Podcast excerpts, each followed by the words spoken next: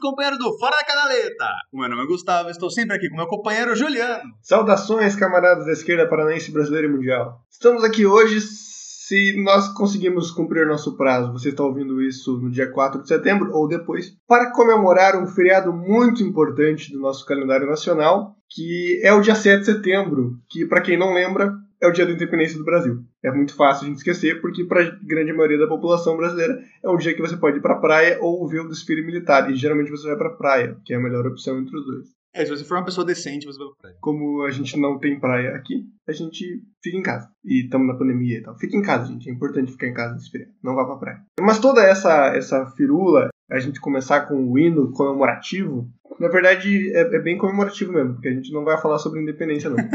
Na verdade, a gente queria aproveitar o gancho e falar sobre o contrário, falar sobre dependência. É, esse é um episódio para a gente discutir um pouquinho a teoria marxista da dependência, que é uma, uma teoria econômica e social muito importante ali na década de 60 e 70. Mas a gente achou legal fazer esse gancho. Por quê? Acho que o principal fundamento aí da, da teoria da dependência é exatamente de que a gente não é independente. Isso parece meio óbvio quando você pensa no nome mas de que o 7 de setembro nada mais é do que um quadro bonito e um, um grito bonito. E isso, assim, meio que isso a gente ganhou uma constituição, um imperador, que é uma bizarrice bizarra do Brasil, e meio que isso, assim, a gente continuou na mesma lógica colonial econômica de sempre. Continua sendo agroexportador, continua sendo escravocrata. O que, que mudou com a independência de verdade? Né? Então acho que essa é a, a questão. Eu queria começar, Ju, antes da gente partir de fato para a discussão, com uma denúncia, uma denúncia importante. Que é, para quem não sabe, eu não sou curitibano, né, de nascença, apesar de estar aí já há alguns anos. E para mim foi um puro crime o que vocês fazem de simplesmente mudar um feriado, botar dia 8 de setembro e a gente perder um feriado grande parte dos anos, porque simplesmente cai num sábado e domingo, a gente perde dois feriados, puramente por causa da elite curitibana de direita que faz isso para controlar a classe trabalhadora. É assim que eu queria começar o episódio. Mas o desfile militar continua existindo, Gustavo. Você ainda é pode verdade. ver. Se, inclusive, eu aposto que se você dizer pro seu chefe que você está saindo do trabalho para ver o desfile militar, ele vai deixar. O nome disso aí é hegemonia cultural, Gramsci. Bom, Ju, então começando toda essa discussão aí dessas contradições, né, do capitalismo latino-americano, principalmente do brasileiro, né? A gente vai acabar passando por, acho que, várias coisas da América Latina também, porque querendo ou não, é um processo mais, mais globalizado, né, da dependência, apesar da gente saber mais do processo brasileiro. Eu acho que a primeira coisa que a gente vai começar falando, Ju, que é, é exatamente do, dessa construção do capitalismo brasileiro, né? A gente tem um processo bem curioso, né? É muito diferente do que a gente costuma estudar, acho que essa já é a primeira coisa que a gente tem que apontar, que a gente estuda muito marxismo europeu, né? A gente estuda muito marxismo europeu, estuda muito teoria econômica europeia, estuda muito a, própria sociologia europeia, né? E quando a gente vai trazendo para cá, não é bem a realidade, né? Se for pensar, por exemplo, os grandes primeiros industriais brasileiros conseguiram trazer as primeiras máquinas, começar a indústria têxtil, foram os barões de café, que eram os latifundiários. então, assim... Barão de Mauá é um bom exemplo, né? Um grande exemplo. Então, assim, não tem essa transição clássica de um marxismo mais europeu, né? Mais marxiano mesmo, da transição de um, de um sistema de produção feudalista, né, com, com servidão, com, com propriedade coletiva, blá, blá, blá, para chegar num capitalismo com proletário, livre, com mão de obra comprada, né? Desde as raízes do nosso próprio objeto de análise, que é o capitalismo, né? Esse objeto de análise do marxismo, apesar de a gente acabar projetando coisas do futuro também, é, já é diferente. Então já começa com um princípio errado você usar simplesmente teorias puramente europeias, sociológicas, econômicas e de método de análise para fazer a nossa análise latino-americana, né? Não, totalmente. A gente tem uma, uma formação diferente. Foi uma, uma tese muito vigente, né? Durante muitos anos, os grupos comunistas aqui faziam aquela interpretação do feudalismo brasileiro, né? É uma interpretação clássica aí do PCB, né? Na década de 40, 50, de que o, o Brasil, não só o Brasil, mas a América Latina como um todo, era um país feudal que ainda não tinha passado por uma revolução burguesa e, portanto, ainda se vigiam os dois sistemas simultaneamente. O sistema feudal no campo, pelos coronéis, então eles comparavam os coronéis com os barões europeus. Na cidade você já tinha um sistema operariado nascente, é, criando algumas similaridades com o processo russo, etc. Enfim, uma bizarrice histórica, porque você esquece aí que materialismo histórico dialético tem um histórico por um motivo, assim, você entender que existe uma parada chamada história. E ela não é um, processinho bonitinho de você juntar os blocos, assim, sabe? Não é um brinquedo de criança que você fala, encaixa o triângulo no triângulo, a, bolinha no, na bola. Não, ele é um, um, sistema que. Não é um sistema. Esse é o ponto, na verdade. Não é um sistema. Se a gente pudesse dizer, está muito mais para um romance, uma narrativa, né? Que você tem que entender cada um dos elementos do que um modelo matemático compreensível. Então, apesar de a, de a gente estudar os fenômenos, né, as regras sociais, quando a gente está falando sobre a história, a gente não está falando sobre um processo determinado, né? cada processo é seu processo. O Brasil tem a sua história, o, o, resto da América Latina tem a sua história, os Estados Unidos tem a sua história, a Europa tem a sua história. E a gente corre muito esse risco, não só no marxismo, não vamos tomar essa, essa bala sozinho, né, de universalizar o europeu. E isso é a tradição colonial básica, né? Tudo que é europeu é o padrão, né? Então, daí você diz assim, ah, o processo latino-americano foi um processo heterodoxo, de desenvolvimento heterodoxo. Não, não foi um processo de desenvolvimento heterodoxo, foi um processo latino-americano. Se você diz que o processo latino-americano, o chinês, o da África, o do Japão, o dos Estados Unidos foram todos heterodoxos, me desculpa, meu amigo, tem algum problema na sua análise? Ele, na verdade, é só um processo, né? Um processo é não heterodoxo, senão ele deixa de ser um processo, ele torna um padrão, né? Então, assim, você falou, ah, quando fala de materialismo histórico dialético, esquece do histórico. Na verdade, esquece do materialismo, né? esquece do histórico e do dialético. Na verdade, é só do histórico. Eu, eu, já fiz essa piada aqui em outros episódios, mas não existe nada menos ortodoxo do que um marxista ortodoxo, né? Porque o marxista ortodoxo ele é o cara que, que recusa a, a, ler o Marx, a ler todo o processo de é. formulação do marxismo. E fala assim, é, de fato, essas regras aqui que eles colocaram que esse cara que leu o Marx de terceira mão aqui, falando que basicamente o processo vai sempre seguir essa regra específica e nunca vai mudar, esse cara tá certo. E não toda a filosofia do marxismo, etc e tal. Inclusive, Ju, acho que tudo isso que você falou já vai numa das primeiras ideias que eu acho que tem que jogar, que é de que nós não somos marxistas que acreditamos no etapismo, né? Acho que a gente já deixou isso claro em vários episódios. A gente usa muitas, eh, muitas referências de uma linha de marxismo humanista, de, de uma galera mais trotskista, né? Mais de marxismo independente, revolucionário.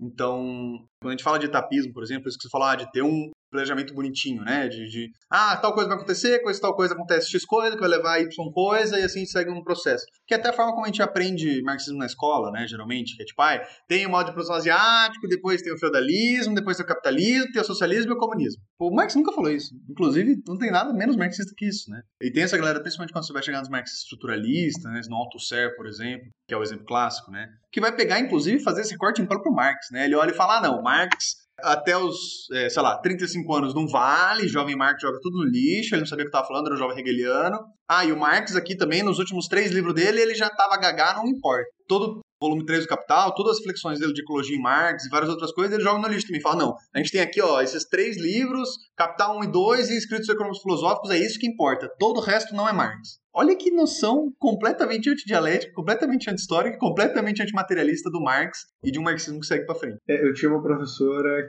É, é doloroso sair da, da universidade, né? A gente fala tinha uma professora.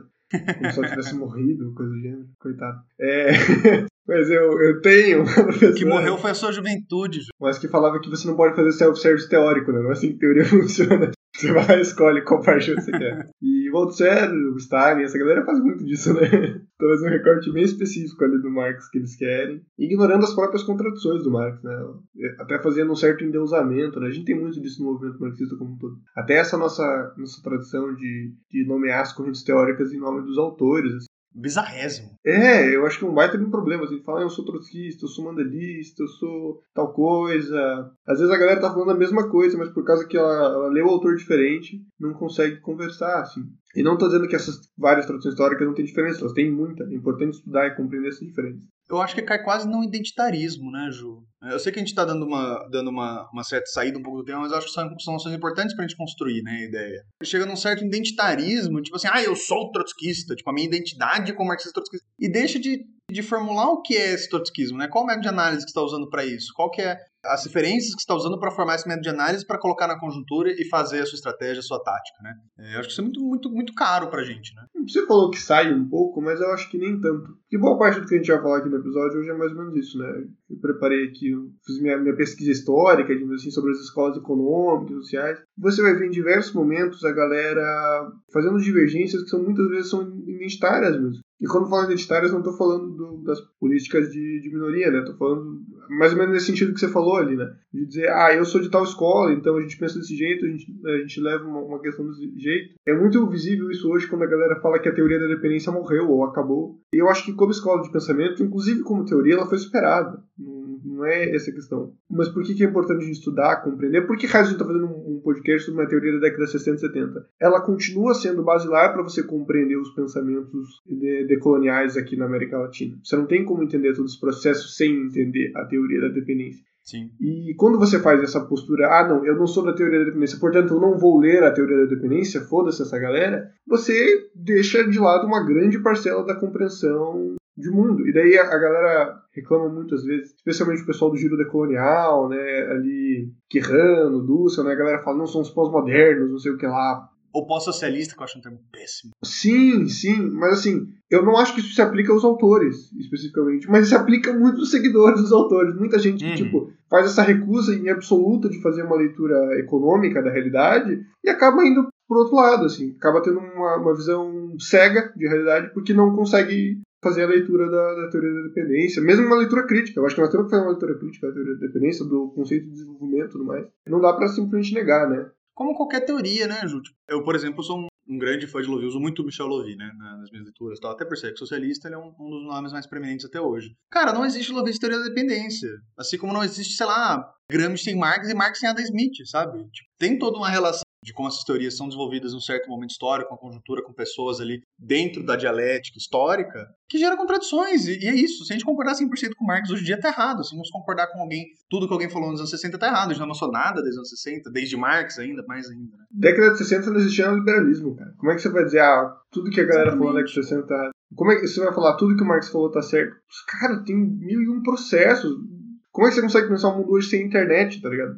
Esse é só um pequeno exemplo de como você não consegue fazer. Então essas leituras totalizantes de realidade, que são extremamente antimarxistas, eu acho que esse é o, o, grande ponto que a gente quer colocar já nesse começo, né? São um grande problema, né? E a gente fez toda essa introdução, acho que de certa forma, para explicar a importância de se debater teoria, a importância de debater esses assuntos, né? Porque debater uma teoria que, que muitos já consideram morta, né? Eu acho que perpassa por toda essa compreensão Bom, Ju, tentando entrar um pouco já na teoria marxista-dependência mesmo. Tem várias ideias que são importantes da gente ir falando para a gente chegar na teoria marxista-dependência. A primeira coisa é de que, exatamente por isso que a gente está falando, né, dessa historicidade e tal, de como o capitalismo se desenvolveu. Na América Latina, mas também em outros países marginais do capitalismo. A gente já chega, entre aspas, atrasado no capitalismo. Então a gente já chega de uma forma com a industrialização, com a forma como o sistema financeiro funciona, né? Então toda a questão da financiarização do capital e tal, de que a gente necessariamente vai ser dependente dos países centrais do capitalismo a partir de um certo momento histórico, né? E de que não é possível um país marginal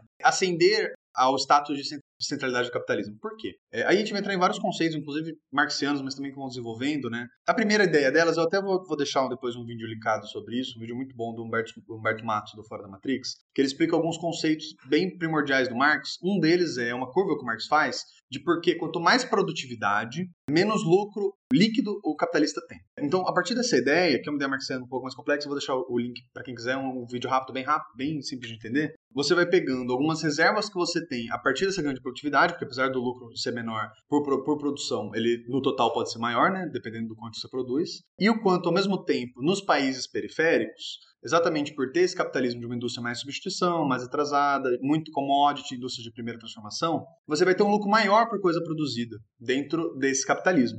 E o excedente dos países desenvolvidos, entre aspas, né, dos países centrais do capitalismo, é o suficiente para manter toda uma produção nesses países dependentes, que a partir disso gera uma, uma, uma relação de royalties, de tecnologia, de mão de obra especializada na visão dos países centrais, né, na, na forma como eles colocam essa especialização, que vai sempre gerar uma fuga de capital dos países dependentes e essa dependência de capital dos países que já têm uma produtividade atingida pela forma como o capitalismo se desenvolveu desigual durante o mundo. Eu acho que essa é o que eu consigo passar de mais central do que a ideia de por que o capitalismo dependente é diferente de, de, um, de qualquer outra teoria econômica, teoria marxista que você pegue. Eu acho que é uma relação que descende a nossa relação colonial, a gente não pode cortar isso. Eu acho inclusive, uma grande crítica que a gente pode fazer para o pessoal da teoria da dependência é o fato deles não observarem com devido cuidado a questão colonial, mas é uma, é uma continuação, na real. Né? O que você tem é que o capitalismo central continua explorando as colônias depois dessa independência política. E essa foi a grande brincadeira que a gente quis fazer no episódio, né, de fazer 27 de setembro e tudo mais. Independência política não significa independência econômica.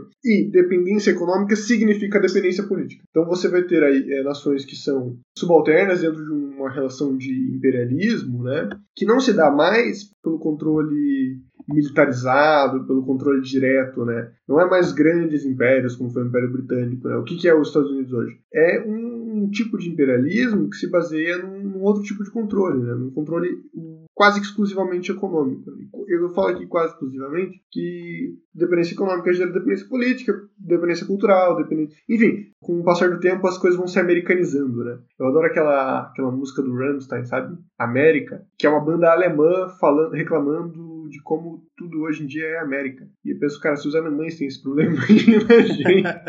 Portanto, uh, descende de toda essa matriz teórica a compreensão dessa divisão do capitalismo entre centro e periferia, entre uma divisão internacional do trabalho que seja que é necessariamente injusta com os países da periferia e a necessidade de você fazer alguma coisa contra ele. A, a, exatamente a dialética da dependência, que é uma noção que o, o Rimauri Marino vai trazer, é de que é, é, existe uma dupla dependência. Né? Os países centrais dependem da, dessa imperialismo continuado, né? dependem dessa produção dos países de, periféricos, né? então eles não poderiam sobreviver sem a nossa mão de obra barata, sem a nossa, nossa produção agrária, sem a nossa soja, sem o nosso gado, mas uh, eles nos dominam de forma que a nossa classe burguesa, a nossa burguesia nacional, depende da continuação desse processo. Então, o que você faz, na verdade, é uma dupla dependência. Né? A gente depende do, dos, dos, fatores tecnológicos, do capital, dos técnicos desses países centrais, e eles dependem do nosso, do nosso trabalho, da nossa mão de obra. A gente já sabe que sempre que você coloca capital e mão de obra mesmo, numa mesma relação de dependência, é o, o trabalho que sai perdendo, né? não, nunca o capital. E aí entra essa, essa duplicidade, né, Ju? Que eu acho que, enfim, acho que qualquer teoria marxista deveria ter isso, é dessa relação da economia com o controle político, né? É, é aquela velha máxima, né? Quem paga escolhe a banda, então a gente já sabe que na democracia liberal burguesa, quem paga é a burguesia e quem escolhe a música é a burguesia. E se quem tá pagando a nossa burguesia é os, o grande capital financeiro internacional, é ele que escolhe a música, entendeu? O exemplo que eu vejo mais padrão disso é geralmente com o agronegócio, né? Tanto por ter essa relação muito diferente do, do que eles estão consumindo de insumos de tecnologia com o que a gente produz. Então a gente produz, em grande parte, commodities com baixo valor agregado, mas com lucro muito alto de produção. E a gente utiliza o que do capital internacional? Principalmente tecnologia de transgênico, de agrotóxico, né? E de máquinas. Basicamente a gente não produz nada dessas tecnologias. Então todo o nosso agronegócio, que gera um enorme volume de dinheiro, que gera esse tanto de controle que a gente já discutiu, inclusive, em outros episódios, principalmente no nosso primeiro, que apesar de estar com um áudio, um áudio meio ruim, é muito bom ainda. Então, esse poder político que a gente vê que gera todo o agronegócio, o setor ruralista, ele é extremamente dependente de linhas de crédito internacionais e da tecnologia da Bayer.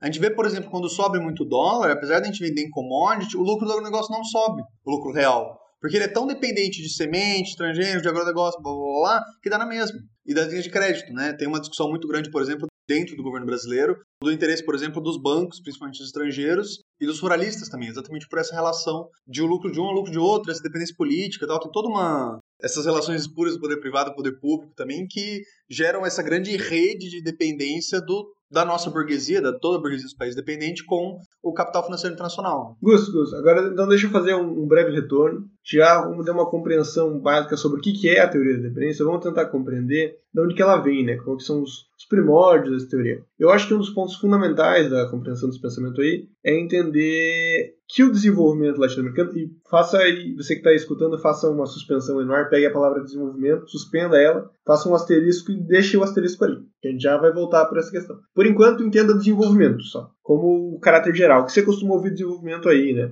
PIB, essas Paranauê aí que não importa. Mas enfim, é compreender que o desenvolvimento latino-americano, o desenvolvimento do capitalismo latino-americano, ele não pode ser compreendido pelo modelo central europeu, não pode ser compreendido por nenhum modelo universalizante, e então a gente precisa de uma compreensão própria. A gente basicamente precisa de um marxismo latino-americano para a América Latina. E eu acho que talvez o primeiríssimo marco teórico que a gente possa falar nesse sentido é o Mariátegui, né? Gustavo, você quer dar um comentário sobre ele? Você que lê um pouco mais? Posso falar. É, eu até dei uma pesquisada, eu até achei que já tinha marxistas no Brasil, mas poucos chegaram a produzir de fato um pensamento tão próprio quanto Mariátegui, né? Tentaram gastar tanto tempo nele, mas ele é um cara curioso, assim, primeiro momento porque ele sai muito do nosso padrão de intelectual marxista, né, acadêmico tal, ele nem terminou o ensino médio, peruano, né, foi militante, foi militante do Partido Comunista Peruano, e ele, em 23, 1923, então percebe que é, que é bem velho mesmo, é, é quase uh, contemporâneo à Revolução Russa, né? Quer dizer, praticamente contemporâneo. Ele fica um tempo na Europa, volta para o Peru, e no que ele volta para o Peru, ele desenvolve toda uma teoria em cima da ideia, principalmente do direito revolucionário e dessa ideia que você trouxe, Ju, de como o, a economia vai determinar o poder político, né? Então, quais são as duas sacadas dele? A primeira é, ele olha tudo aquela aquele desenvolvimento, classe operária, organização de classe na Europa, fala, porra, muito massa isso, né? queria ter isso também na América Latina. Mas eu não tenho nem indústria para ter proletariado no Peru.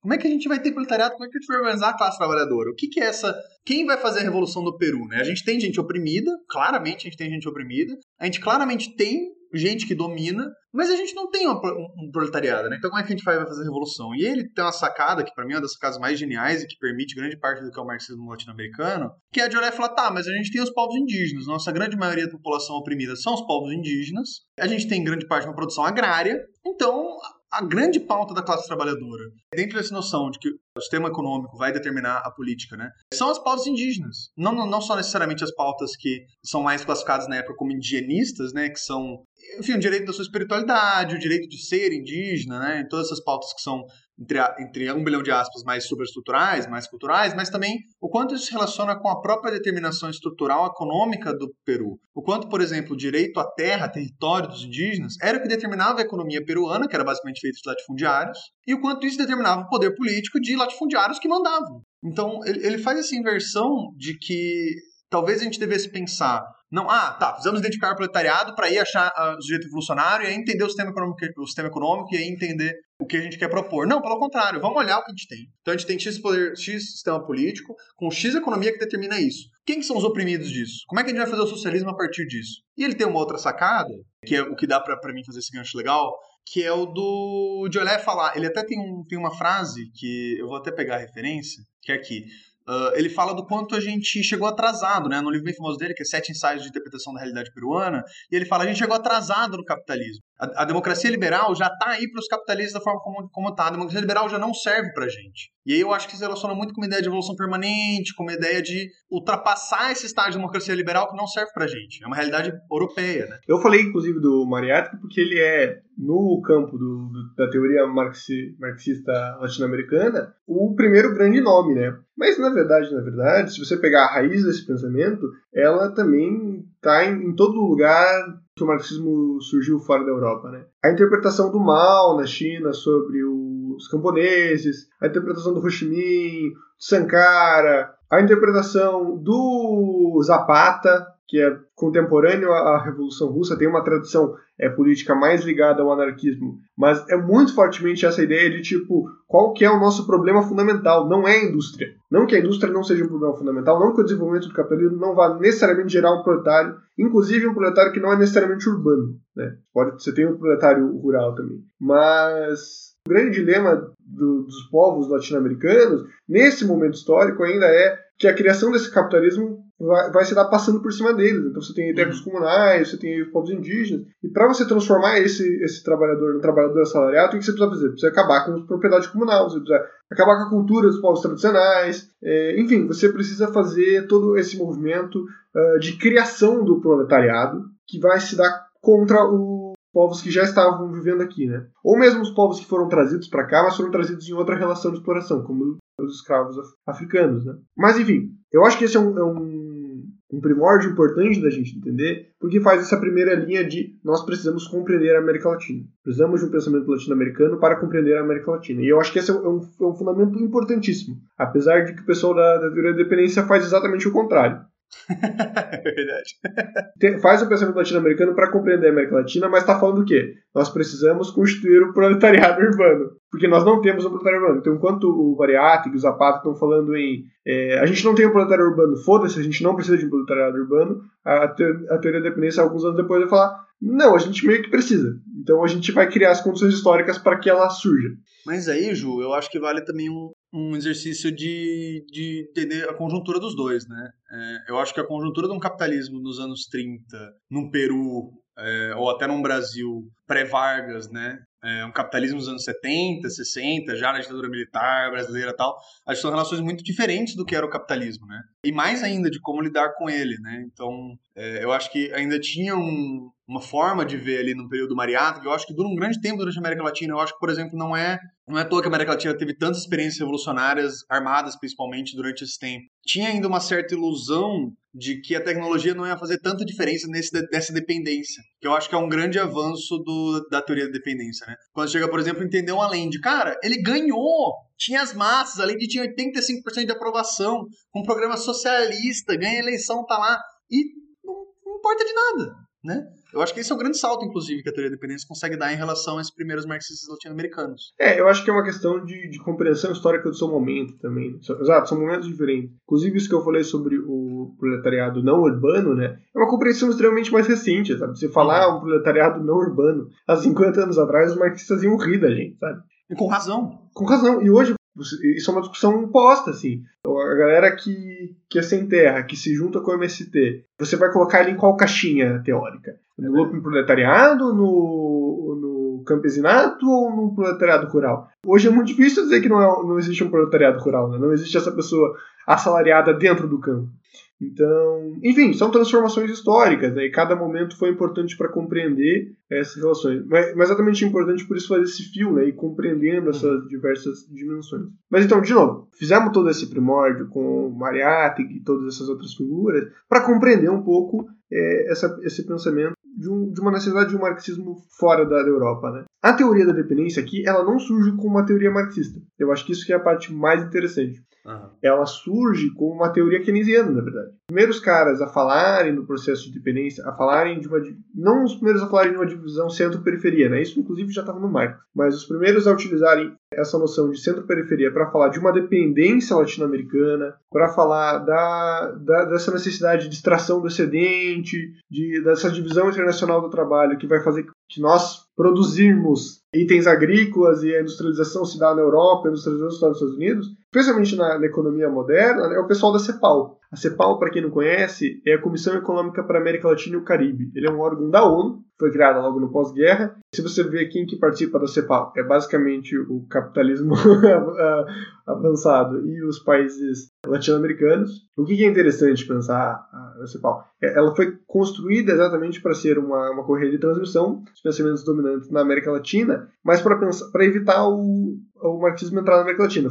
Foi criada naquela época da estratégia da contenção dos Estados Unidos, né, de impedir que o marxismo avançasse. E nesse momento, pessoal keynesiano né, faz a seguinte leitura: para impedir o marxismo de entrar, é a gente pode entregar umas joias. Então a gente pode pensar em desenvolver a América Latina para isso. E então começa a surgir essa, esses debates sobre como desenvolver a América Latina e surge essa primeira noção de, de teoria da dependência, que os, nos cepalinos ainda é um pouco, pouco desenvolvida mesmo. Né? Eles inclusive falam a teoria da dependência cepalina, né? que é ali do Raul Pebres, na Argentina, do Celso Furtado aqui no Brasil, essa galera aí que a gente está falando. E o que, que essa galera fala? Eles têm uma compreensão que é da teoria da deteriorização dos termos de troca. O que, que eles estão falando? Nesse avançar tecnológico, nesse avançar industrial, existe uma tendência do produto industrializado, do produto dos países avançados, de manter o seu, seu valor agregado. Enquanto os produtos agrários, como eles são produzidos de forma cada vez mais massificada, eles tendem a perder o seu valor agregado. Então, a tendência é que você aumentar necessariamente a produção dos países latino-americanos sem fazer uma transição para uma industrialização vai manter eles nessa relação de dependência, porque eles vão ser sempre dependentes da industrialização dos países avançados. Portanto, qual é solução que eles propõem? Quem propõe a solução é o Raul Pebrecht em 49, a política de substituição de importação. E assim, você provavelmente já ouviu falar de política de substituição de importação, você já deve ter ouvido falar dela em um número de cenários. Sim, a política de substituição de importações foi usada pelo Vargas, foi usada pela galera que veio depois do Vargas, pela galera da direita, pela galera da esquerda, foi usada pela ditadura militar, é, foi usada pelo, pelos governos petistas, e o Ciro até hoje defende esse negócio, tá entendendo? É uma teoria de 49.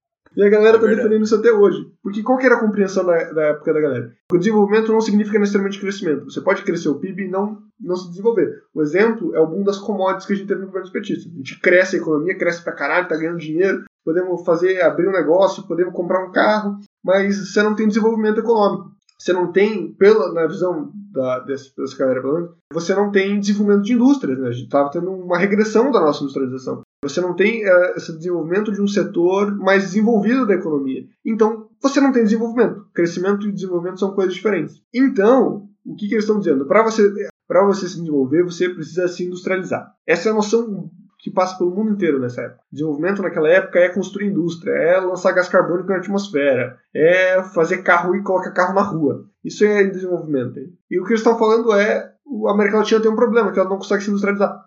Pelo menos ela não consegue se industrializar por conta própria. Ela precisa de um incentivo externo, porque o desenvolvimento nunca acontece de forma espontânea. Essa é a teoria do, do Cepalino. E como keynesianistas, o que eles falam, o Estado tem que fazer isso. O Estado vai fazer o desenvolvimento acontecer, por meio dessa política de substituição de importação. Bom, João, acho que aqui vale um parêntese que a gente está fazendo uma análise histórica de um pensamento, desenvolvendo um pensamento e tal, não sei o quê. A gente não, por exemplo, está defendendo o conceito de desenvolvimento da forma como a gente está colocando, né? Muito pelo contrário, inclusive. É, a gente até estava discutindo de depois fazer um episódio mais focado, por exemplo, em marxismo decolonial, em ecossocialismo, que vão rever completamente essas noções, né? Mas Acho que é importante fazer essa linha histórica que você está colocando, Ju, até para entender o que estava em disputa, né, nesse momento. Porque, assim, eu acho que essa análise que você fez é perfeita. Não só de explicar o conceito, mas também de colocar, cara, o Vargas defendia isso, depois vem JK defendia isso, depois vem Jânio Quadro defendia isso, depois vem Jango defendia isso, depois tem a ditadura que derrubou Jango defendia chega no, no, no, Ciro Gomes né, tá defendendo isso, né? Então,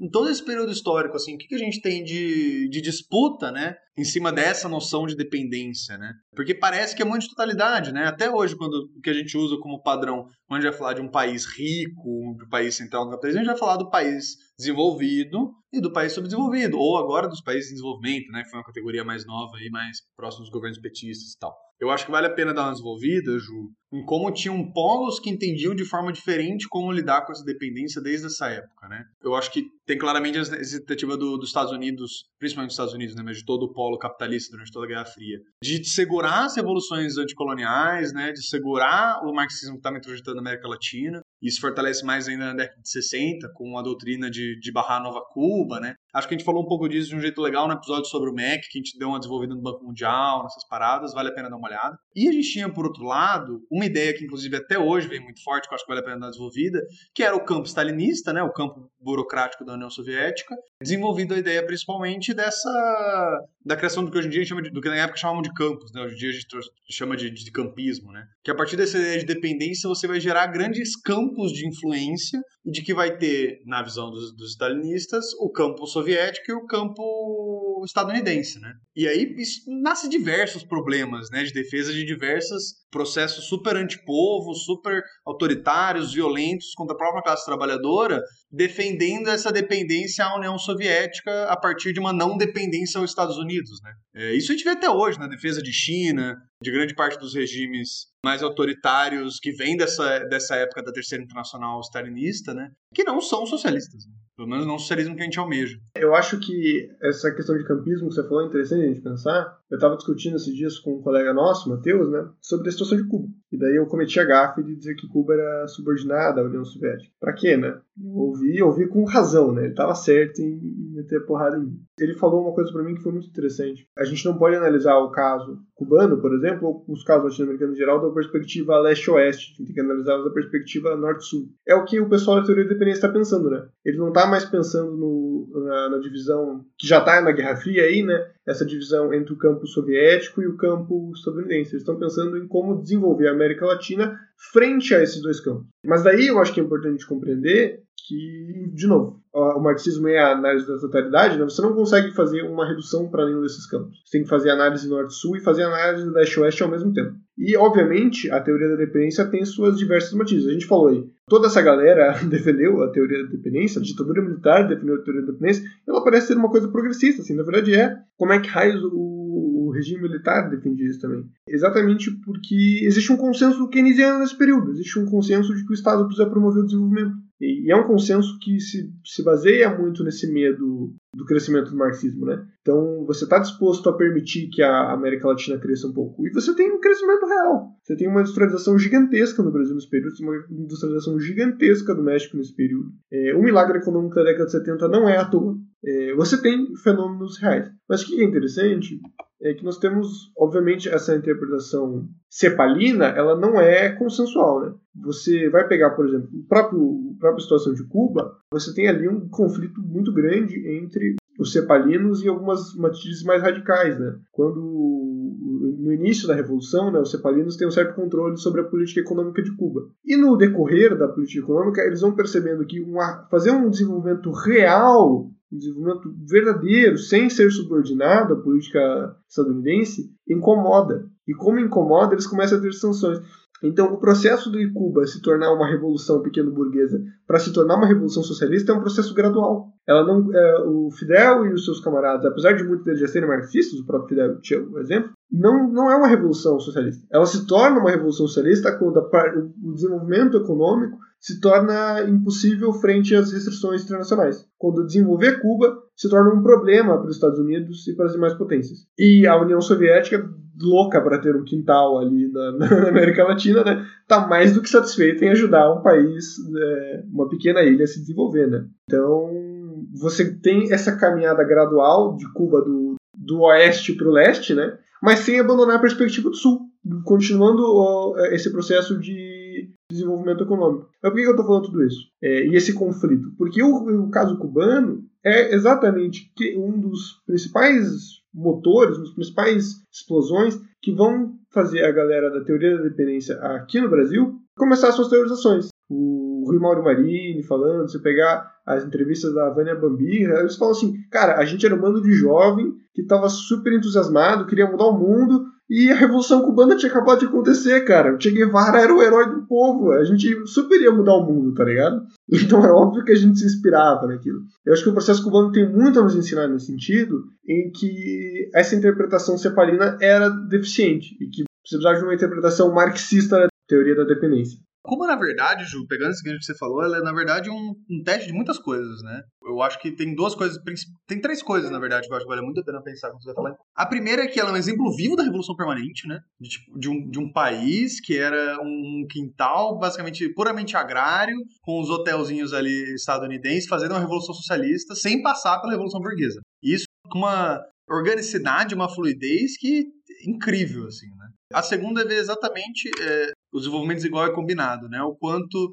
uma relação de proximidade, uma revolução em X lugar, de tal forma não necessariamente socialista, mas pela proximidade com X país, tinha X política econômica, faz com que ela se aproxime de uma outra forma e a partir disso gerar uma revolução socialista. Cara, olha que loucura isso, né?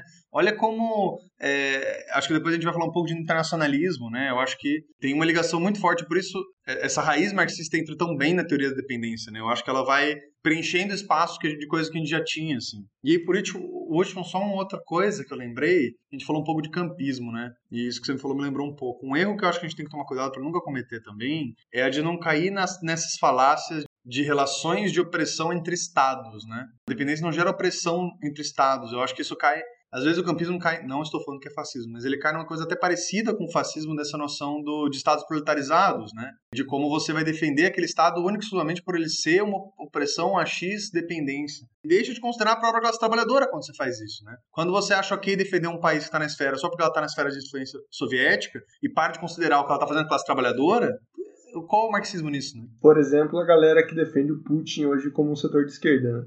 Não tem nada mais absurdo do que defender um Putin como setor de esquerda. Ele é uma das expressões mais claras da direita, se não do fascismo do mundo. Né? E tem muita gente que defende Putin como sendo um setor de uhum. esquerda. Tem muita gente, não dá pra negar. Mas o que você falou, você falou um termo muito interessante que eu acho que eu quero abordar, que é a revolução burguesa. Por que, que eu quero abordar ele? Porque ele é um desses termos que a gente usa muito, que advém da tradição teórica europeia do marxismo, né? Quando Marx faz análise na Europa, e depois o Lenin, o Gramsci faz análise, eles têm um cenário em que você primeiro teve uma grande revolução, ou várias grandes revoluções burguesas. Primeiro, a burguesia tomou o poder nesse país. E tomou esse poder de forma violenta. Você tem a Revolução Francesa, você tem a Revolução Gloriosa, você tem todos os processos das guerras napoleônicas. Então, quando o marxismo se desenvolve lá, ele se desenvolve numa situação em que a burguesia já domina. E o grande dilema, o Lenin os russos enfrentam, é exatamente na época deles que a galera dizia que era impossível uma revolução socialista na Rússia. Inclusive, a galera tinha, tinha um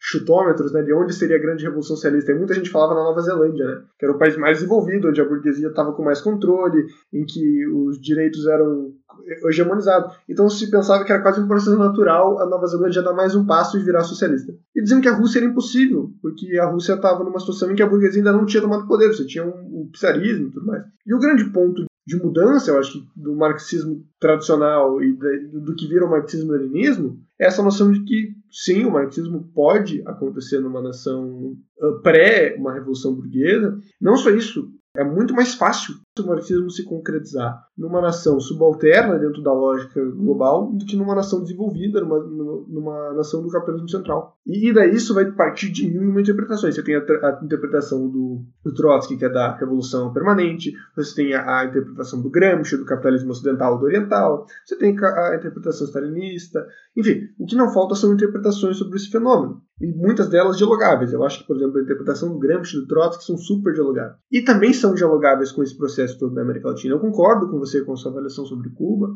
Eu acho que fala muito sobre a teoria da dependência tudo isso. Mas por que eu trouxe essa questão do, da Revolução Burguesa? Porque o Floresta Fernandes ele tem uma interpretação sociológica e é importante mencionar que o Floresta Fernandes é mais ou menos contemporâneo aí com a galera da teoria da dependência, então ele está lendo essa galera, está pensando junto com essa galera, Uh, a galera da teoria da, dependência é o pessoal da mais fortemente da economia, né? Então, Florestan Fernandes não exatamente está ali, mas de certa forma são pensamentos muito similares, né? E ele fala que a, o, a América Latina teve uma revolução burguesa passiva. A nossa burguesia jamais pegou em armas, foi lá e tomou o poder, etc. Tal. Ela foi por várias pequenas reformas se agregando ao poder enquanto o capitalismo global foi se, se construindo aqui, né? E daí eu tenho duas questões. Primeiro, eu tenho um problema com isso que o Florestan Fernandes fala, porque eu quero que se foda a revolução burguesa.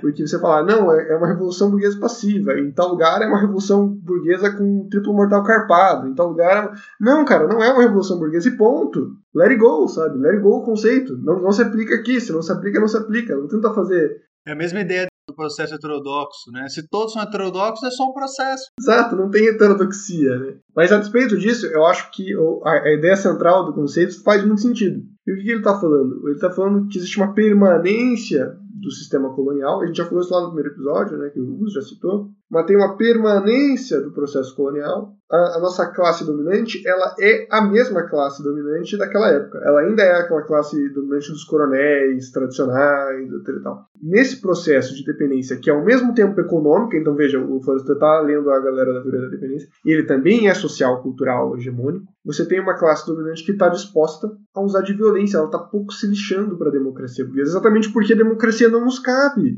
porque nós chegamos atrasados no, no processo do capitalismo. Então, eles não se importam com, a, a, com os direitos individuais. O que a burguesia da Europa se importava muito, porque eles estavam exigindo direitos frente à monarquia, frente às aristocracias, a nossa aristocracia é a nossa burguesia. Então eles não se importam em conceder direitos civis, em conceder direitos humanitários, porque basicamente conceder direitos é eles perderem privilégios. E daí você tem um desenvolvimento de uma tradição, de uma cidadania, como fala o José Murilo de Carvalho, naquela né, cidade invertida. Enquanto na Europa você tem primeiro os direitos civis, depois os direitos políticos e por fim os direitos sociais, na América Latina, no Brasil, você começa com os direitos sociais, você começa com o direito ao emprego, com o direito à aposentadoria, com e o direito, o direito civil, é, o direito de poder falar, o direito de poder se expressar, o direito de poder votar, eles são os últimos dessa cadeia e são sempre os mais fáceis de ser retirados. É muito mais fácil aqui você acabar com esses direitos de expressão, esses direitos civis, direitos de liberdade, do que acabar com os direitos sociais, né, os direitos econômicos. Essa inversão toda que se faz tem, de certa forma, essa origem comum, né, essa origem histórica comum.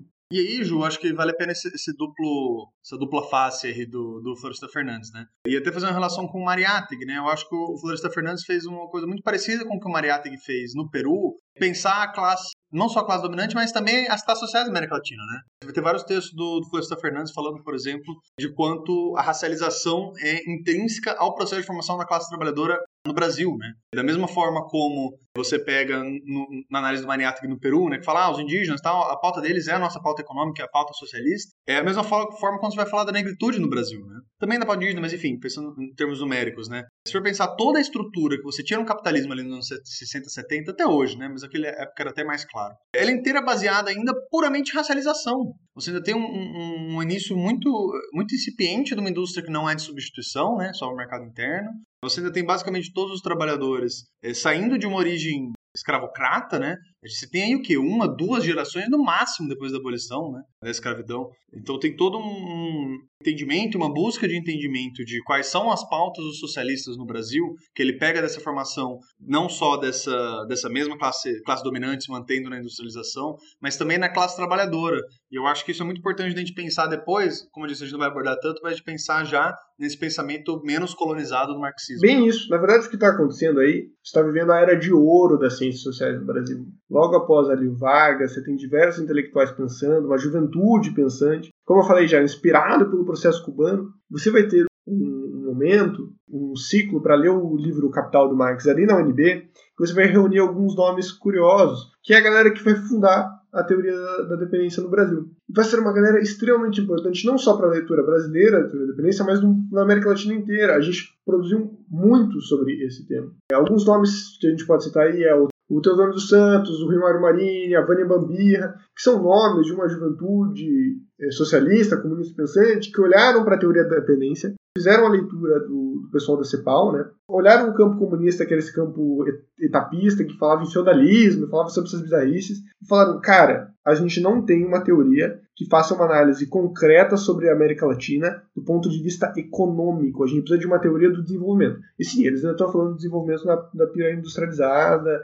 da pira capital moderno. Estamos falando ainda da década de 60, gente. Mas a, eles pegam isso e desenvolvem o que nós vamos chamar de a teoria da dependência marxista aqui no Brasil, que vai fazer toda essa análise que o pessoal do CEPAL já fazia. Eles partem dessa visão, mas vão fazer um, vão dar uma extrapolada na teoria, principalmente sobre duas noções. Primeiro, a de superexploração do trabalho. Se a nossa burguesia nacional é subveniente à burguesia internacional, ela paga um preço, literalmente ela paga um preço para a burguesia internacional. Né? Vou dar um exemplo extremamente concreto aqui para a gente conseguir ver a situação. Você tem aí um grande, um grande coronel do café. O coronel do café quer modernizar a produção dele. Né? Então ele vai comprar máquinas do pessoal dos Estados Unidos. Né? Como a gente não tem um desenvolvimento tecnológico, esse desenvolvimento tecnológico aqui sempre chega de forma atrasada, e como a gente não tem um desenvolvimento industrial que a gente possa produzir nosso próprio maquinário, ele sempre vai depender, para todas as atualizações de maquinário que ele vai fazer, do maquinário estadunidense. Eu estou dando um exemplo bem ridículo, tá? Eu não sei se é, se é, exatamente assim que funciona a produção de café. De certa forma, parte do lucro dele vai ser revertido para uma, um outro grande capital. Ou seja, uma parte do capital nacional ele é de investimento internacional e é de retorno internacional. O, o capital internacional vem, joga o dinheiro aqui dentro, ele gira por aqui dentro e volta para os países centrais em forma de, de lucro, em forma dessas compras de tecnologia, dessas compras de técnicos, etc. e tal. O Luiz Bernardo Péricas, no livro Che Guevara e o debate econômico em Cuba, faz logo na introdução um exemplo bem curioso. Pouco antes do processo revolucionário, entre 46 e 56, em Cuba, chegaram 700 milhões de dólares americanos em investimentos internacionais. Desses 700, apenas um sétimo disso ficou em Cuba. A grande maioria reverteu de volta para os países centrais em forma de lucro. Então, o que eles estão dizendo? O capitalista nacional, nessa relação de sobrevivência, ele depende de remeter uma parte do seu dinheiro para fora. E nesse processo, ele precisa dar um jeito de suprir essa quantia que está faltando. Como que ele vai fazer isso? Ele vai explorar mais o trabalhador. Daí, por isso que você diz que a nossa relação de mão de obra é mais barata, que a gente tem menos direitos, que nossos direitos trabalhistas estão em constante precarização. Por quê? Exatamente porque existe uma super exploração do trabalho aqui.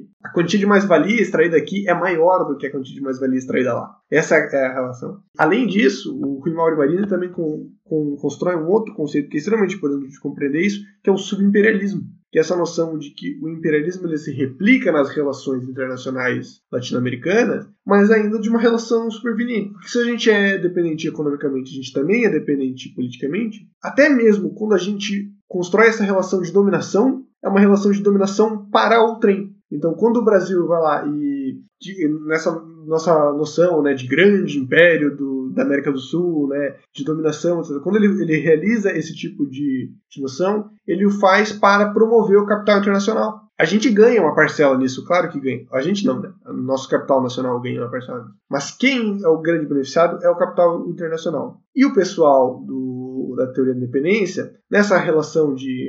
nessa compreensão da dialética da independência, faz a relação de que não é interessante para o nosso capital nacional quebrar essa relação. E não é interessante para o capital internacional quebrar essa relação. Então, a relação de dependência é intrínseca ao movimento do capital. Você não, não vai conseguir fazer por meio do nacional desenvolvimentismo a quebra desse modelo. Como é que você vai quebrar esse modelo? Literalmente quebrando o modelo meio de uma revolução socialista. Então, essa galera é a galera que vai falar de meter o pé na porta e que a revolução é a única forma de quebrar a dependência. E como eu já disse, né, muito esperado no modelo cubano, que é quase que uma prova viva da teoria da dependência. Né? Tipo, eles tentaram, falharam, então fizeram uma revolução socialista, né?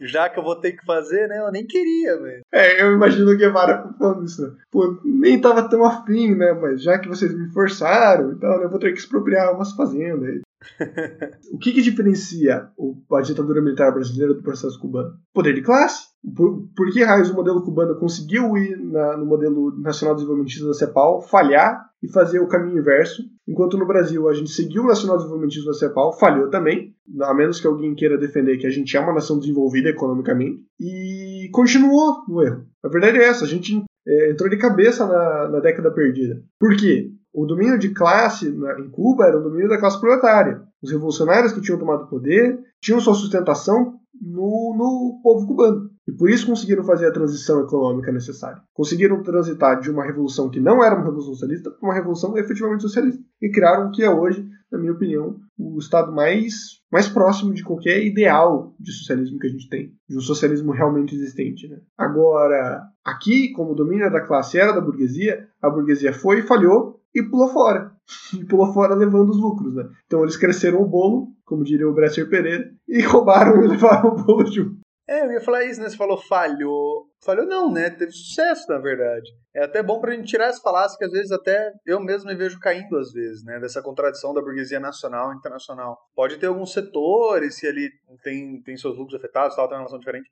Mas intrinsecamente, quando você está pensando dentro da teoria da dependência, o lucro de um é o lucro de outro, né? É óbvio que ele tem essa dependência, então o lucro passa da burguesia nacional para internacional, mas ele só existe o lucro da burguesia nacional porque tem internacional para dar o lucro e vice-versa, né? Então eu acho muito importante essa reflexão para a gente não cair na, na falácia de novo, né? Não pensar só nos estados nacionais, mas sim na população projetada nisso e na exploração. É, é, fazer uma análise de classe, né? Mas eu acho que a relação, quando a gente fala na relação dialética da dependência, é também compreender isso. Existe um conflito entre a burguesia nacional e internacional, mas ao mesmo tempo existe o conflito da burguesia como um todo contra o proletariado. E uma relação não exclui a outra. A questão é, a gente consegue surfar nessa questão ou não? A resposta dos cepalinos era, conseguimos. Tem como. A resposta do pessoal da teoria da dependência é, não, não rola. Eu acredito que historicamente o pessoal é, da teoria da dependência marxista estava mais certo do que o pessoal do CEPAL.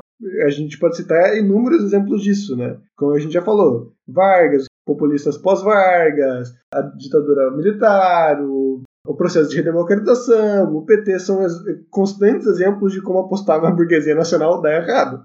Uhum. A gente só precisa explicar isso para o PDT.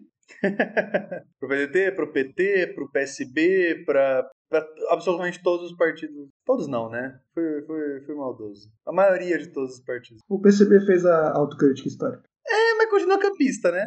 É, não queria falar nada. Tem amigos do PCB. Tem até amigos que são. Bom, Ju, acho que você já pegou bastante o aspecto de por que não apostar na burguesia nacional, né? E acho que vale a pena um pouco, um, eu já falei um pouco lá atrás, mas dar uma reforçada sobre o aspecto também de por que não apoiar na democracia burguesa, né? É uma coisa também que desde o Mariátegui a galera dos marxistas latino-americanos já falavam, meu, reformismo não é pra gente. Se é que o reformismo é em algum lugar, com certeza não é na América Latina. E o exemplo máximo disso, que também é, é um momento próximo, né, da teoria da dependência, é o Salvador Allende, né? Pra quem não, não conhece, né, ou não se recorda, o Salvador Allende foi um militante chileno, né? Social-democrata, social-democrata não no sentido que a gente usa no Brasil, né? Social-democrata porque ele acreditava nas vias eleitorais para conseguir chegar ao socialismo. Social-democrata, marxista, com o programa socialista foi eleito, inclusive com uma maioria considerável de votos pelo PS, né, que é o Partido Socialista. É só PS mesmo. Que inclusive hoje em dia é o mesmo partido até hoje da Michelle Bachelet, essas coisas, que inclusive é meresia, né? Mas tudo bem. É, deixando isso de lado. Foi eleito, tal, o partido com programa socialista, consegue se eleger, começa a fazer transformações, né?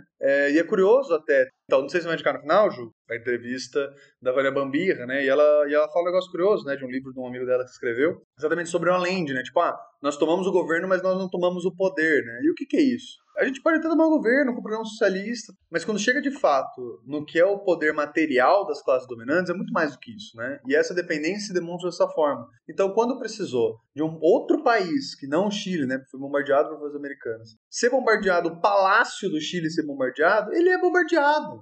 E era o que teria acontecido também no Brasil, com o bando de porta-avião e cruzador que tinha na costa do Rio de Janeiro, se tivesse tido a resistência. Nem né? vai ter uma discussão se a gente podia ter ganhado ou não. Eu sou partidário que tinha que ter, tinha que ter tido guerra civil sim, mas enfim, só discussão. De qualquer forma, é entender que, além de não poder confiar na burguesia nacional, confiar num caminho reformista é, é não entender de fato essa relação que a gente falou desde lá de trás, de que a dependência econômica gera dependência política. E essa dependência é muito mais profunda do que apenas ganhar uma eleição, do que apenas um governo. Ela é por todas as forças materiais do que é uma força política militar, dono de produção, é, aparato de hegemonia cultural, né? Então entender o quão mais amplo e quanto mais enraizado a nossa estrutura de Estado e de sociedade é esse poder de, de, da dependência, né? É, eu gosto que você trouxe o exemplo de Salvador, Gus, porque ele é o auge e o, a derrocada da teoria da dependência. Por que, que ele é o auge? Como eu falei, né, é uma teoria que surgiu na década de 60, o pessoal. E quando rola o golpe militar aqui no Brasil, ele não é o único país que está tendo golpe militar, ou está tendo intervenções, né?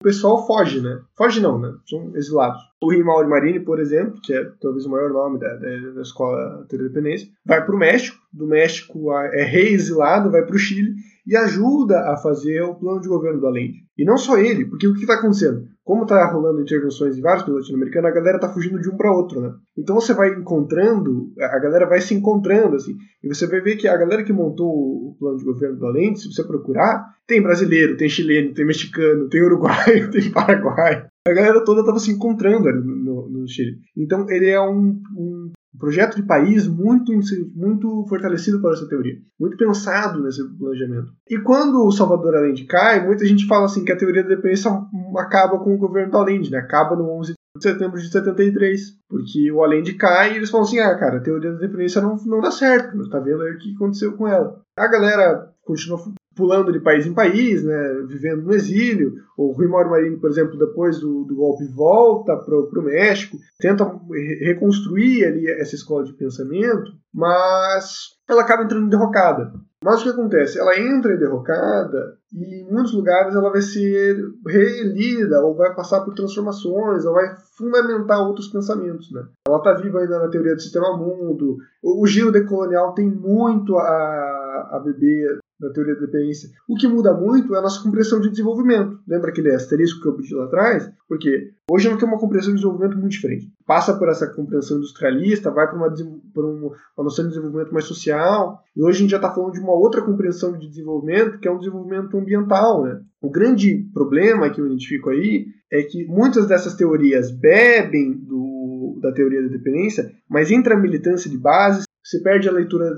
Principalmente se perde a leitura econômica. Isso é um baita de problema. E no Brasil isso é um problema muito visível. Porque a ditadura militar, ela matou a teoria da dependência marxista. Ela cortou pela raiz. Ela falou assim, é CEPAL, CEPAL, CEPAL. Então você tem muita pouca leitura sobre essa teoria aqui no Brasil. E o que é irônico, porque de fato os autores brasileiros dela são lidos na América Latina inteira. É muito visível como, por exemplo, quando a gente fala em que construir um desenvolvimento ambiental, a gente não faz a perspectiva econômica disso, ou quando faz, faz uma perspectiva frágil. A gente fala, ah, vamos criar empregos ambientais, fazendo a transição energética. Tá, quantos empregos? Quanto de investimento? Em que lugar? Como? Isso, a maior parte da militância marxista brasileira hoje não consegue responder. Isso é um problema.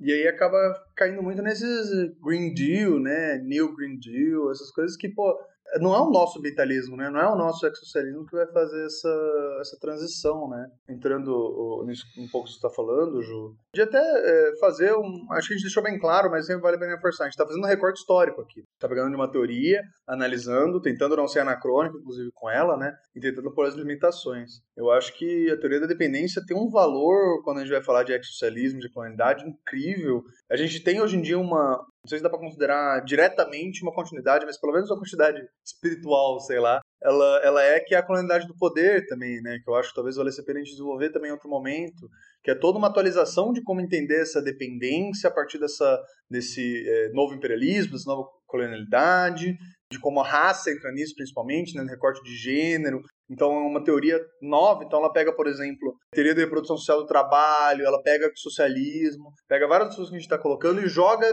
nessa ideia central que economicamente continua certa, né? Apesar da gente. Certo não, continua aplicável, usar o certo é um termo ruim, né? Mas continua aplicável, né? Então pegar o que é a raiz, eu concordo muito isso com você, Ju. Pegar essa raiz desse problema que a teoria da dependência identificou tão, com tanta nitidez naquela época, né? Pegar o que economicamente eles desenvolveram entender principalmente de onde vem essa superexploração, de onde vem essa dependência, qual a relação disso com o poder político, e colocar numa adaptação com as novas coisas que a gente desenvolveu, principalmente nos anos 90 e anos 2000, para mim é fundamental para a gente conseguir um marxismo mais não só que faça análise prática que você falou, mas realmente consiga pegar a completude atual do nosso tempo, né? Assim como em outros momentos a gente conseguiu compreender muito melhor, me parece que a gente ainda está num momento com muita dificuldade de entender os nossos problemas de agora, né? A gente desenvolveu muita coisa. Os 90 e 2000 foi uma explosão de marxismo. Ecossocialismo para lá, ecologia marxiana para lá, um zibilhão de análises de raça, de gênero, teoria do seu trabalho. Eu acho que a colonialidade do poder na América Latina tem a possibilidade de juntar tudo isso, sabe? É, eu acho que é bem por aí. Eu acho que a gente cabe caindo em duas armadilhas, sabe? Uma é fazer a leitura da decolonialidade do poder de uma matriz sem observar a matriz econômica. E o que, que, eu falo? Às vezes não é nem sem observar ela do ponto de vista não considerá-la importante, né? Quer, quer fazer um teste? Isso é bem, bem simples. Fale com toda a galera que você conhece que você milita junto. Pergunte sobre decolonialidade do poder, pergunte sobre necropolítica, pergunte sobre todos esses fenômenos que estão sendo é, estudados hoje envolvendo uma compreensão decolonial de mundo. A maior parte das pessoas que militam hoje do marxismo vão conseguir fazer, se não compreender bem os fenômenos, vão conseguir apresentar minimamente eles. Agora, faça perguntas sobre esses mesmos eh, fenômenos do ponto de vista econômico. Pergunte sobre superexploração do trabalho, sobre a dependência do capital estrangeiro e capital nacional. Pergunte das raízes do nacional desenvolvimentismo. A maior parte das pessoas não vai conseguir responder. E eu não estou dizendo aqui que nós, nós somos melhores, que não, mas é que, inclusive porque boa parte do que eu estou falando aqui eu aprendi nas últimas semanas, né? estudando para esse episódio. Eu acho que, inclusive, eu adoro essa nossa ideia de ter feito um podcast porque eu estudo pra caralho. Eu, me forço a entender uns processos que eu não entendia. Com certeza. Conversando com as pessoas que entendem mais também, né? Que é um processo interessante também. Com certeza. Mas qual que é a questão? Eu acho que essa é uma armadilha. A gente entender a colonialidade do poder única e exclusivamente no ponto de vista social, cultural, hegemônico. E daí a gente vai cair naquelas das críticas do, abre aspas, marxismo ortodoxo, fecha aspas, de que a gente é pós-moderno, de que a gente é pós-estruturalista, blá blá blá. Mas tem a armadilha contrária, que é você fazer um retorno acrítico à teoria da dependência, que não é mais possível. Hum. É, não dá para ser um Nildorix da vida. Desculpa, desculpa os camaradas que gostam de Nildorix, não dá. É, para fazer essa leitura economicista, mas o período petucano, Juliano. Não, é cada viagem, assim, da galera, quer fazer uma análise de uma continuação de um processo que já não há mais, sabe? Eu acho que a teoria da dependência ela foi superada, tanto enquanto teoria, quanto em campo, como campo de, de defesa, né? Não, não, existe mais ninguém que fale, quer dizer, existe, né? mas não existe mais ninguém relevante que fale, ah, eu defendo a teoria da dependência. Mas não tem como você entender todos os processos da América Latina sem entender a teoria da dependência. É preciso voltar a estudar a teoria da dependência. É importante isso. E eu vou dar um exemplo triste, né? para concluir né, o ramo, a história da teoria da dependência na América Latina. O Brasil ele tem o talvez o capítulo final mais triste da teoria da dependência, o que eles chamam de teoria da dependência associada, ou como as pessoas críticas da teoria da dependência associada chamam a teoria da dependência subordinada, que é a teoria da dependência do FHC. O FHC também é um um herdeiro teórico da Escola Teoria da Independência. Inclusive, ele tem um artigo com o José Serra criticando o Rui Mauro Marinho, na qual ele fala que não, a teoria da dependência está certa, existe realmente a dependência, mas ela é superável por dentro do capitalismo. Ele retoma aquela velha histórica da CEPAL, mas não por meio de uma intervenção keynesiana, mas por meio de investimentos certos dentro de uma lógica neoliberal. Então, eles conseguiram colocar a teoria da dependência dentro do neoliberalismo e falar: não, tá tudo bem, a gente é subordinado mesmo. E vamos, vamos lá. Se a gente fazer tudo certinho, a gente vai superar. Sabe aquela ideia de: ah, mas é que a gente não liberalizou o suficiente, por isso que deu errado. Essa ideia continua muito viva, sabe? Então, a, a gente pegou uma teoria que era, desde o começo, uma teoria crítica, que passa por, um, por uma explosão marxista super importante, que tem relevância em todos os países da América Latina, e aqui no Brasil a gente quase matou ela com, com essa ideia da FHC. E vamos ser bem sinceros, apesar de eu, de eu não gostar do, do Riggs, não gostar das visões históricas dele, ele está certo quando diz que existe uma continuação política. Não só ele, é todo mundo que diz que existe uma continuação da política econômica do PT para o PSDB. Existe. O, P, o PT ele, ele, nenhum petista vai admitir isso. Pergunta por que petista eles vão negar. Mas o PT absorveu a teoria da dependência associada. Eles pegaram a teoria da FHC e falaram: não, dá pra, dá pra trabalhar com isso aqui. Vamos fazer um Bolsa Família aqui, o Minha Casa Minha Vida ali. Você vê que é é são as mesmas retóricas continuadas. Né? É a mesma questão de a gente precisa superar a, a, dependência econômica, vamos fazer isso por meio da industrialização, porque o nosso problema é que a gente vende ferro e compra celular. Não, cara, não é esse o nosso problema, sabe? Isso é uma pequeníssima parte do nosso problema. Nosso problema é gigantescamente maior. Tem a ver sobre quem tem o poder econômico, quem controla. Você fazer a burguesia nacional produzir tênis em vez de produzir algodão não vai mudar a situação radicalmente. No máximo vai fazer você ser explorado de uma forma diferente. O Vietnã produz celular pra caramba. O Vietnã é um país central do capitalismo, né? Coreia do Sul é um país central do capitalismo? Pergunta importante aí. É um debate, inclusive. Eu, eu fico puto quando eu escuto essa, essas, essas teorizações, porque, pense assim, a Segunda Guerra acabou. A Europa estava completamente destruída. Completamente. Não tinha pedra sobre pedra na Europa. E o Brasil tinha aproveitado todo esse tempo para desenvolver a indústria dele, para industrializar, estava crescendo. Como raios a Europa volta a ser uma potência econômica maior que a gente. E você vem me dizer que isso não tem um fator, tem fatores do próprio desenvolvimento capitalista, do, do movimento de capital, inclusive uma questão hegemônica cultural colonial, sim, é, racializada, inclusive, racializada. não dá para negar tudo isso. É, mas você vem me dizer que isso não existe ou que isso é superável? Porra, se a Segunda Guerra Mundial, se destruir a Europa inteira não foi o suficiente, que tipo de, de, intervenção vocês esperam que seja necessária? Toda essa meu, meu rebuliço de raiva agora, para fazer um quase que um sepultamento aqui da teoria da dependência, o que ela virou no final da história brasileira. Bom, Ju, então já que você enterrou aí a teoria da dependência, acho que uma coisa que a gente falou durante todo o episódio é o quanto isso leva ao marxismo decolonial, né? Que isso sim é um marxismo mais contemporâneo, né, que de fato pode usar para nossa análise contemporânea agora, né, de, de como é que está rolando a conjuntura, e como é que a gente vai levar a nossa militância. E o marxismo colonial, a gente, a gente não vai entrar hoje no marxismo decolonial, tá? Primeira coisa que a gente vai falar. Como a gente abordou um pouco, ele é super heterodoxo, extremamente amplo, ele aborda um zibilhão de coisas, então é, você vai fazer toda uma raiz histórica, inclusive, que vem é, diferente da teoria da dependência, né? Então você vai pegar desde a galera das revoluções africanas, um Fanon, vai pegar a galera que começou, o, um Ariátegui mesmo, né? Os primeiros anticoloniais na América Latina, vai chegar em Che Guevara, vai chegar na galera da teoria da libertação, vai chegar na pedagogia do oprimido, né? Então, em todas as outras fontes, que não necessariamente são a fonte da, da teoria da dependência, que aí bebe de outras fontes, inclusive da teoria da dependência, para mim é bem claro isso, é, vai chegando no, nos nossos autores mais é, atuais, né? Vão falar de um marxismo médio colonial. Então, vai falar, é, vai chegar na galera do, da segunda onda do, do movimento queer, com o marxismo queer, vai chegar na galera, o Michel Lovy mesmo, né? Que é um dos grandes exemplos disso, vai chegar nas minas é, do sul global que falam de teoria da, da, reprodução social do trabalho, aliada com uma, uma visão decolonial disso, né? Então, um dos exemplos clássicos é a Titi Bhattacharya, eu acho que assim pronuncia, Bhattacharya, acho que é isso, não tenho certeza. É uma das, das autoras do Feminismo dos 99%. Então você vai ter um milhão de fontes, vai ter o marxismo indiano, que inclusive é uma fonte que a gente fala pouco, mas é uma fonte riquíssima de marxismo. Então tem muitos caminhos e muitas fontes diferentes. Então é um episódio que a gente vai abordar depois. A gente vai falar com mais calma de marxismo colonial, para abordar as raízes e também falar do marxismo contemporâneo. Exatamente porque hoje, na verdade, a ideia era brincar um pouco né, com essa ideia de dependência. Para aproveitar, o, o Ju teve essa ideia, assim, trouxe para a gente pegar esse gancho para fazer um episódio sobre teoria marxista de dependência, teoria da dependência. E então a gente fez esse recorte histórico, crítico, mas ao mesmo tempo entendendo a importância até hoje para a formação do pensamento contemporâneo marxista. Eu acho que, inclusive, porque a gente precisa de um certo preparo, né? Eu acho que são temas que não dá para falar de forma leviana. E eu, inclusive, assim, eu falei, acho que eu passei o episódio inteiro falando da importância de estudar a teoria da dependência. Mas, real oficial, é, vocês provavelmente, dificilmente, você tem tempo para ler tudo, né? Se interessou, acho massa, leia, tal, mas quer um ponto de partida, quer começar, não comece na teoria da dependência. Comece nessa galera mais recente. Comece a ler o marxismo decolonial, comece a ler as minas.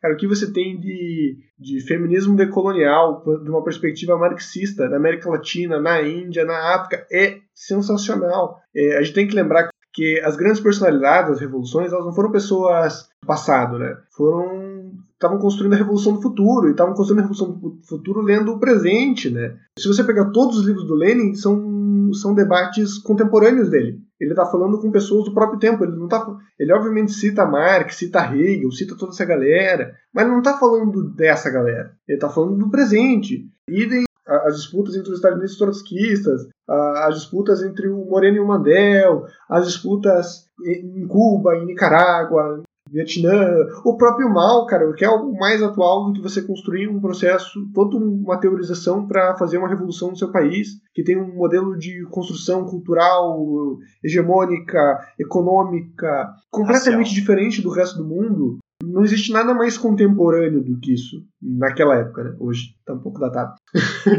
Mas o que eu quero dizer é, se você quiser começar a ler por alguma coisa, comece a ler pelo mais contemporâneo, de verdade. Eu acho que é mais relevante você a gente fez esse episódio histórico porque a gente tava afim, na verdade. A gente sempre falou que esse, esse podcast é pra gente falar mais ou menos o que a gente gosta, assim. E é um tema que a gente curte, tá? Então a gente resolveu tirar uma panca.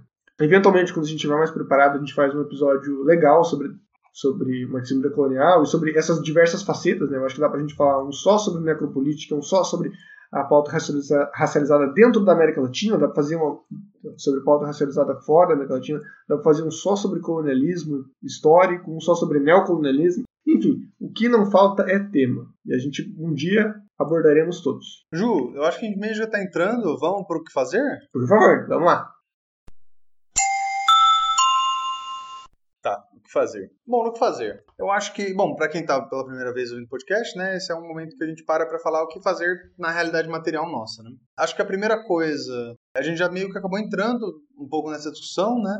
Mas acho que tem dois pontos. O primeiro é isso que o Ju falou de ler a galera mais atual, né? Tipo, assim, é legal ler. Se tiver tempo, meu, se tiver tempo, porra, esse mês eu vou ler mil páginas. Talvez seja legal separar um pouco pra leitura de dependência pra entender. Mas grande parte das pessoas nem sabem que vai ter, meu, eu tenho tempo de ler 70 páginas esse mês, sabe? Então, vai pegar alguma pessoa mais atual, vai pegar talvez nesse tempo você vai gastar muito melhor vendo três documentários do que lendo um grande livrão, sabe? Então, eu sei que o Ju vai indicar uns dois documentários aí, são muito bons. Acho que a primeira indicação que eu tenho é essa, assim. É uma indicação que a gente dá toda vez, tipo, leia, estude. Mas esse, esse ler não foque tanto no livro, assim. Tipo, leia a mídia que você conseguir, leia o que estiver te dando mais interesse dentro desses temas eu acho que já é uma boa dica para estruturar os estudos, assim. Eu acho que é, até às vezes a gente cai um pouco nisso, num certo preciosismo demais com as mídias que a gente usa e tal. Isso é erradíssimo, assim. É muito melhor você gastar um tempo ouvindo três podcasts, vendo três documentários, do que lendo um, livro do Marx, por tão bom que seja, sabe? Eu vou indicar também, falando de organização, organização material tal, eu acho que uma coisa que dá pra perceber em tudo que a gente está falando, de um claro um claro espaço que a gente tem de teoria mesmo a ser preenchida, né? De vários espaços que a gente tem de gente que precisa produzir coisa ainda. Então, diferentemente da outra dica que foi meio tipo, meu, se você é um trabalhador comum, você é uma pessoa comum, você é um estudante, está com pouco tempo e, é, e tá lendo poucas coisas, é, a primeira dica foi para isso. Agora, se você já é uma pessoa que já manja um pouco mais de marxismo, tá com mais tempo, tá na academia, tente se interessar um pouco mais com sistemas e entrar nesses grandes. Tem zilhares de grupos de estudos, grupos de pesquisa, institutos né, internacionais e nacionais sobre pesquisa latino-americana e pensamento sul-global. É, um exemplo bem fácil de dar é o do a Tricontinental, né, o Instituto Tricontinental, que ele pensa toda essa ideia do, do, sul, do sul global, ele faz várias pesquisas, produz um monte de artigo, traduz um monte de coisa. Então, às vezes, um lugar que você vai conseguir, sei lá, pegar um texto de, de uma galera que está pensando pós-estruturalismo na Índia, por exemplo, que é uma parada que a gente não teria acesso normalmente. Se você está dentro da academia, talvez a gente tirar um pouco a ideia desse, desse padrão da academia que a gente tem de marxismo clássico, branco, e pensar um pouco, não só na parte econômica que a gente está levantando, mas também no marxismo contemporâneo, no marxismo decolonial. Eu acho que essas são as dicas que eu, que eu posso dar. Eu acho que, além do que o Gus falou, uma questão que a da dependência demarca muito fortemente é a necessidade de uma luta internacional. É, e agora é a minha fala de Troscan. Mas o que eu estou querendo dizer? É visível como, por exemplo, o processo de Cuba tem um milhão de problemáticas, apesar de ter feito diversos avanços, por ser uma ilha é, do mundo, sofrendo embargos econômicos. Uh, é visível como os processos da Onda Rosa fracassaram, é, tanto quando eles tentaram seguir uma linha de desenvolvimento por dentro do capitalismo, quanto tentaram seguir, fora dele de uma forma isolacionista. Né? A Venezuela está aí para provar que não é, não é viável. E não é viável porque, porque o socialismo nunca vai dar certo, mas não é viável porque qualquer nação que tentar fazer apontamentos contrários a uma superpotência vizinha vai ter problemas. Isso não é coisa de hoje, assim, sabe? Isso é um conhecimento histórico que a galera conhece desde a época de Roma, assim, sabe? Você não briga com seu vizinho maior e mais forte. Então, não tem como a gente pensar essa, esse processo todo, esse processo de desenvolvimento econômico que perpassa por ser um processo revolucionário, eu acho que é isso que a teoria de dependência deixa pra gente, sem ser um processo internacional. Então, busque construir essa luta de forma internacional. E daí, quando a gente fala isso, parece meio abstrato, né? mas o que, que eu posso fazer para construir uma luta de forma internacional? Eu acho que tem várias coisas que eu vou fazer. A primeira delas é buscar informação tentar acompanhar notícias de outros países e buscar informações não necessariamente das mídias tradicionais. Né? A gente escuta muito falar sobre aí os protestos na Venezuela, não sei o que, em tal lugar pela Globo, mas já tentou buscar alguma mídia do local, já tentou buscar organizações políticas desses locais. Eu, por exemplo, sou um cartista, né? Faço minha militância também pela Quarta Internacional Socialista. Mas se você não, mesmo que você não concorde com a Quarta, se você avaliar que há outro instrumento internacional de qual você tem referência, né? Existem vários aí, a gente pode dizer uh, as outras internacionais socialistas, né? Seja a segunda, a terceira ou as muitas quartas e a quinta que já tentaram criar, pegar aí o, a Organização de Apoio dos Povos Zapatistas, outras construções internacionais, até mesmo o Foro de São Paulo, a despeito de todos os problemas do reformismo, e tentar buscar o que as organizações que compõem esses agrupamentos falam. Talvez sejam formas mais, melhores de ter informações sobre lugares que nos tirem dessa, dessa prisão ideológica, porque a gente fala muito de bolha de esquerda, mas vamos lá. Que bolha de esquerda é essa em que você só sabe sobre os processos latino-americanos por meio da Globo? Você não está numa bolha de esquerda, está na bolha da Globo. Então, tentar compreender esses processos por fora da, dessa matriz da mídia tradicional é um primeiro passo importante. E a partir disso, o, dica que eu dou em todo episódio, né, se organizar, se organizar para fazer a luta no campo nacional e para fazer a luta construindo o campo nacional e local e internacional ao mesmo tempo. Essa, é uma, essa contradição entre local e geral né, é uma contradição que acompanha o marxismo desde que ele surgiu. E é uma contradição que não existe uma resposta pronta para. É, mas no meio dela a gente vai encontrando soluções. E a gente só vai encontrar soluções pela praxis e pela praxis coletiva. Né? Vamos encontrar soluções quando a gente estiver junto, militando de fato. Então, é isso. O, o, o nosso que fazer é, parece quase que um, uma receita, na verdade. Estude, se organize, mas é importante isso. É praxis o nome, Juliano. então, para todos os nossos ouvintes, eu desejo um feliz 7 de setembro, um feliz feriado.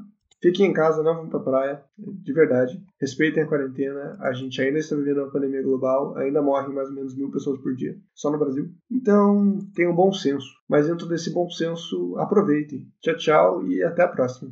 Bom, gente, agradecer quem está aí há um tempão ouvindo a gente já, nós dois. Acho que pedir de novo, é, tem algumas pessoas que viram e mexe mandam pra gente mensagem no Instagram, Facebook, falando dos episódios. Mandem mais, gente, quem, quem de fato ouve a gente e tal, se você é uma dessas pessoas. Por favor, manda mensagem falando o que vocês acharam. A gente tá alternando vários, vários tipos diferentes de episódios, devem ter percebido, né? A gente tem episódios com mais convidados, episódios com menos convidados, episódios só nós dois, episódios mais teóricos, episódios mais de militância prática. Então a gente tá tentando realmente testar vários formatos, é muito importante de ouvir o que quem tá ouvindo a gente acha, né? Que a gente fazendo é, é uma coisa, vocês ouvindo a outra. Então, muito obrigado. Muito obrigado para todo mundo. Cuide-se, como o Juliano falou, ainda tem mil pessoas morrendo por dia, a gente ainda tem que derrubar esses fascistas do poder. E lembre-se, não importa quantas placas digam o caminho certo para a direita, o caminho certo é sempre para a esquerda. Um beijo. Você poderá fazer as seguintes conexões.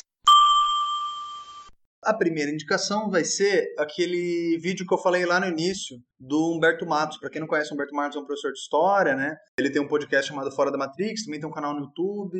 Ele é um marxista também, ex-socialista. Então ele faz várias áreas bem legais. Esse vídeo é o Lei da Acumulação Capitalista, o Exército de Reserva e a Lei da Queda de Taxa de Lucro. É uma coisa que eu nem quis desenvolver muito durante o episódio, porque é muito difícil explicar sem recursos visuais no podcast. Então eu vou deixar indicado esse vídeo, porque não só é muito bom, como também explica muito mais fácil com os recursos visuais.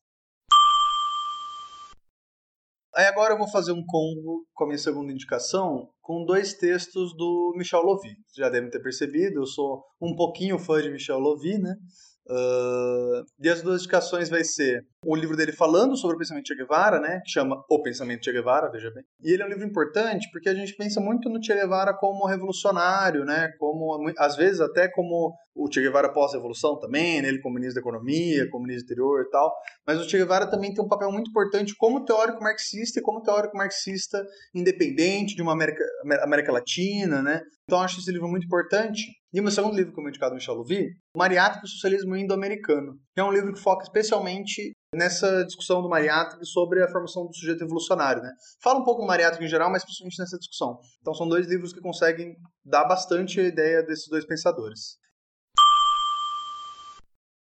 E por último, indicando a música, que vai ser a nossa música de encerramento, que é a música do Carlos Puebla, em Eso Ilego Fidel. Eu não sei se é assim que pronuncia. Mas é, o Carlos Puebla, pra quem não conhece, é um cara bem interessante, vale a pena conhecer a história dele. E ele tem muitas músicas falando da história cubana, da evolução cubana, de seus personagens, e essa é uma música bem bonita em homenagem. Um dos poucos países que ousaram lutar pela independência, racharam com a tradição capitalista da América Latina. É isso.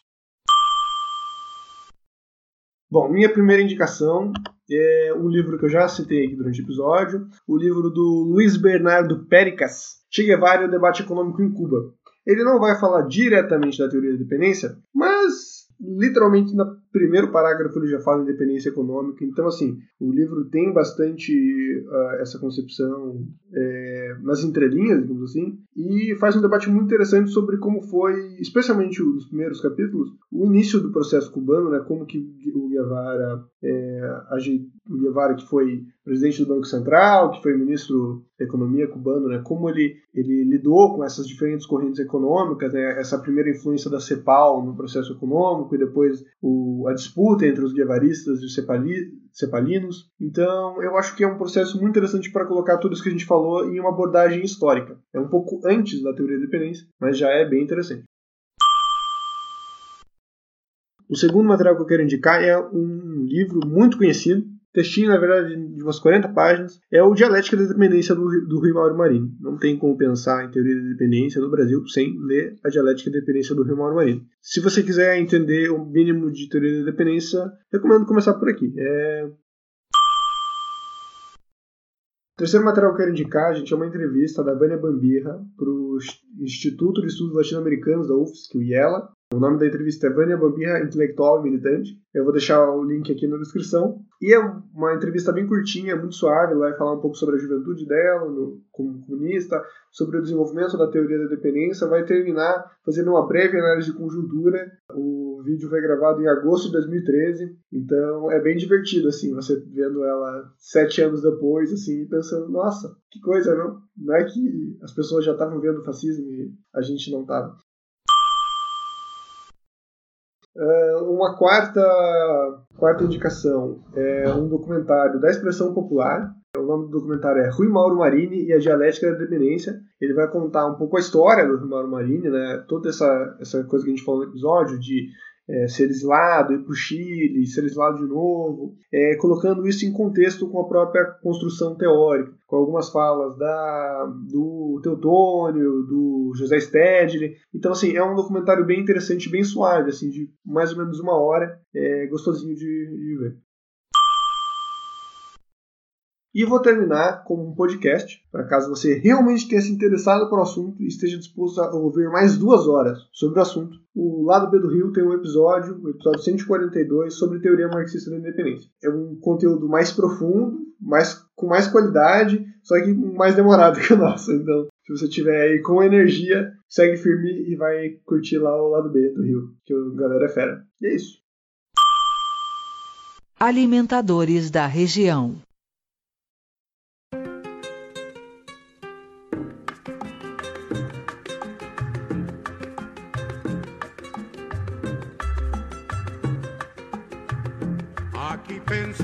Seguir ganando el ciento por ciento con casas de apartamentos y echar al pueblo a sufrir y seguir de modo cruel contra el pueblo conspirando para seguirlo explotando. Y en eso llegó Fidel. Y se acabó la diversión. Llegó el comandante y mandó a parar. Y se acabó la diversión Llegó el comandante y mandó a parar.